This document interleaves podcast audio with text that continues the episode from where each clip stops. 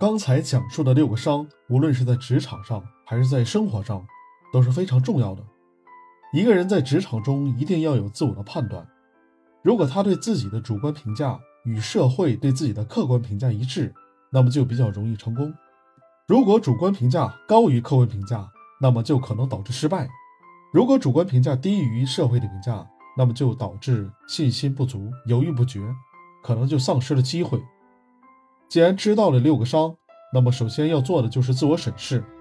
自我审视的过程不是一个突然的过程，不是我和你说了，今天你听到了，你才去审视，而是要经常性的对自己来进行剖析。这是一个剖析的过程，也是对自己定位的过程。我具备什么样的能力？每个伤有哪些优点和不足？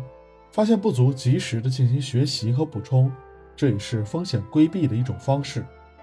如果定的目标高了，受挫了，那么我应该重新制定目标。如果我比较自卑，那么要看到自己的长处，要增加自信心。